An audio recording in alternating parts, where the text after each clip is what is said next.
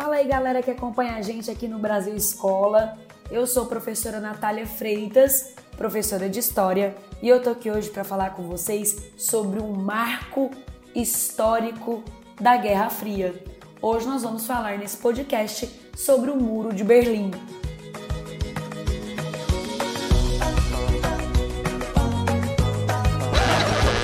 Bom, pessoal, o Muro de Berlim foi um dos marcos mais conhecidos da Guerra Fria. A Guerra Fria é uma herança da Segunda Guerra Mundial. Esse muro ele existiu por 28 anos, foi construído em começou a ser construído em agosto de 1961 e foi derrubado em novembro de 1989.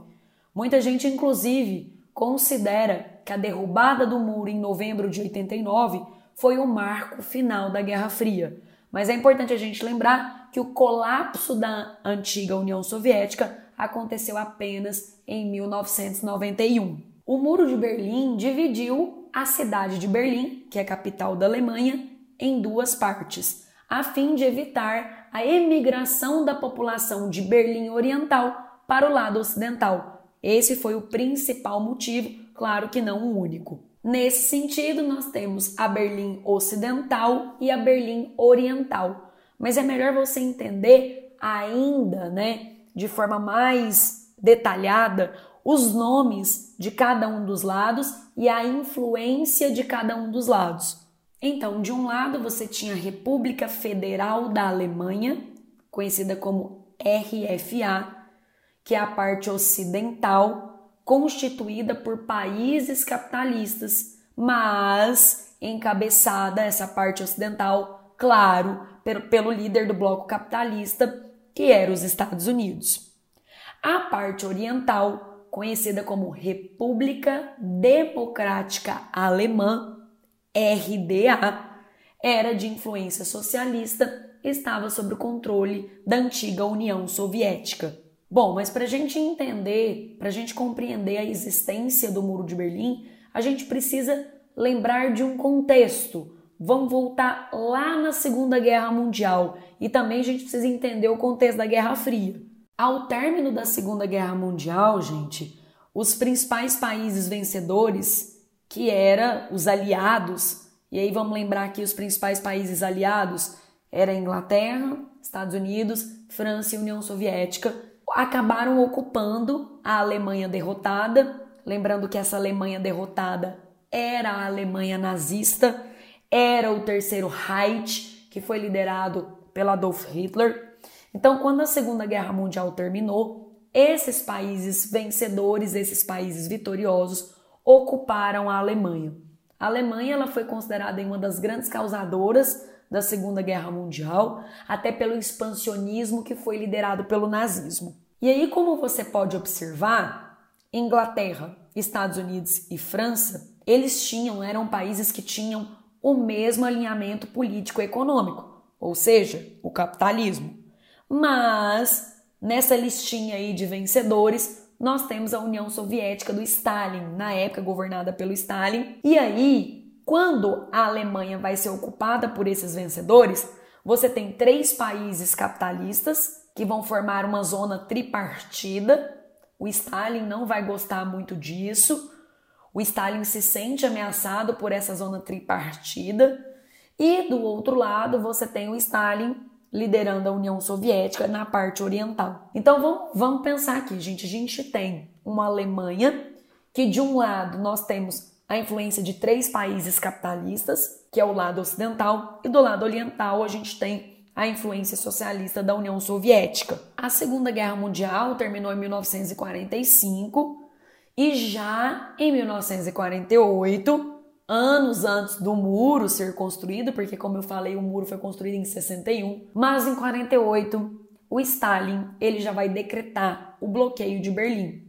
Era um cerco, entre aspas, pacífico, lembrando que já está no contexto da Guerra Fria.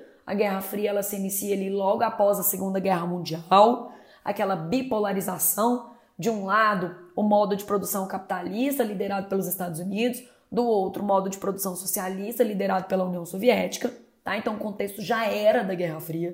Então em 48 o Stalin vai decretar um bloqueio em Berlim. É como se fosse ali um cerco que impedia a chegada de, de, de vários produtos, de vários utensílios, de vários suprimentos à Alemanha, tanto pela terra quanto pelo rio. Ou seja, a ideia era isolar essa parte capitalista e fortalecer a parte socialista. Há indícios de que o Stalin teria desejo de conquistar todo, né, de se apoderar de todo o território alemão, mas ele não vai conseguir se apoderar de todo o território, mas a parte ali oriental ele tem um domínio.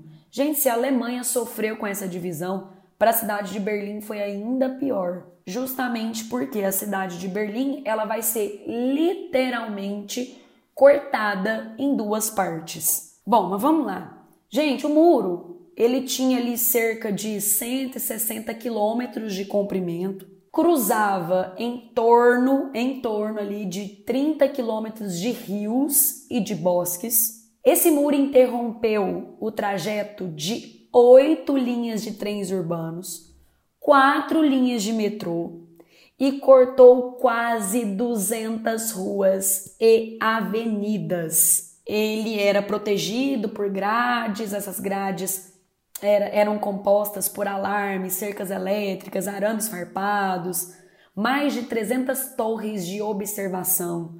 O muro era patrulhado por cães de guarda, soldados armados. E além desses cães, de toda essa proteção, ali também ficavam soldados bem armados, fortemente armados.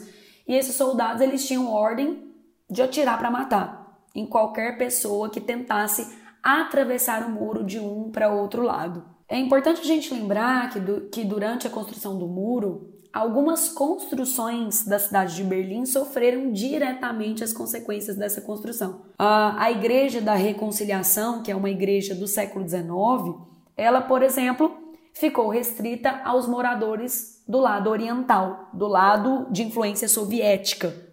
Outro ponto que a gente tem que lembrar é a, a rua Bernauer, essa rua, ela acabou ficando ali bem no meio do muro, vamos dizer assim, e muito, muitos edifícios dessa rua tiveram as suas janelas emparedadas para né, as pessoas não verem o outro lado. Estima-se aí que 120 pessoas tenham morrido arriscando cruzar o muro, outras mais de 100 pessoas foram alvejadas, tentaram pular de edifícios para conseguir chegar ali do outro lado. Mais de 70 mil pessoas foram acusadas de traição por tentar fugir da República Democrática Alemã, que era ali a parte oriental. Mas também é claro que a maior parte das pessoas estavam tentando sair do lado oriental para o lado ocidental, mas também acontecia o inverso, viu, pessoal? Muita gente acha que era só do lado socialista para o capitalista. Não havia ali também, em menor número, as, as pessoas que queriam sair do lado capitalista e ir para o lado socialista. Milhares de famílias se viram afetadas pelo muro, muitos parentes, amigos ficaram de lados opostos sem a possibilidade de se encontrar. E essa história do Muro de Berlim, ela vai se seguindo junto com a história da Guerra Fria,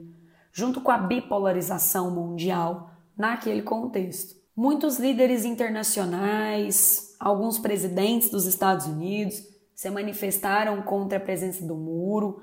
A partir da década de 80, foram registradas várias manifestações por liberdade em ambos lados da fronteira alemã.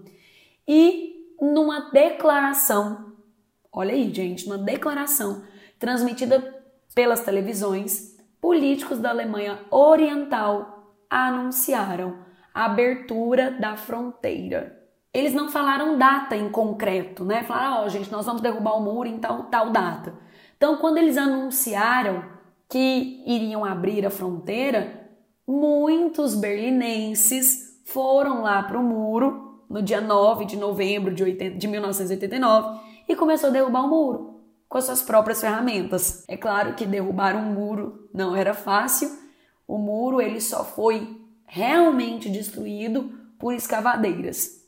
Até hoje, pessoal, parte do Muro de Berlim foi mantido na capital alemã, e parte dele virou um mural de pinturas, certo? E também, é claro, se tornou um local ali de visitação, é, de, de conhecimento, de discussões. E é importante lembrar aqui que a queda do Muro de Berlim abriu o caminho para a reunificação alemã. Muitos apontam esse momento também como o fim da Guerra Fria, eu falei isso para vocês, mas assim, gente, o fim da Guerra Fria mesmo, ele vai se dar em 1991 com o colapso da União Soviética. Bom, pessoal, é isso. A gente trabalhou aqui um pouquinho, né, sobre a história do Muro de Berlim, essa barreira física que marcou a Guerra Fria, que marcou a bipolarização mundial ali na segunda metade do século XX. Espero que vocês tenham gostado. Acompanhe aí os nossos canais e vejo vocês, ou melhor, encontro vocês no nosso próximo episódio. Tchau, tchau!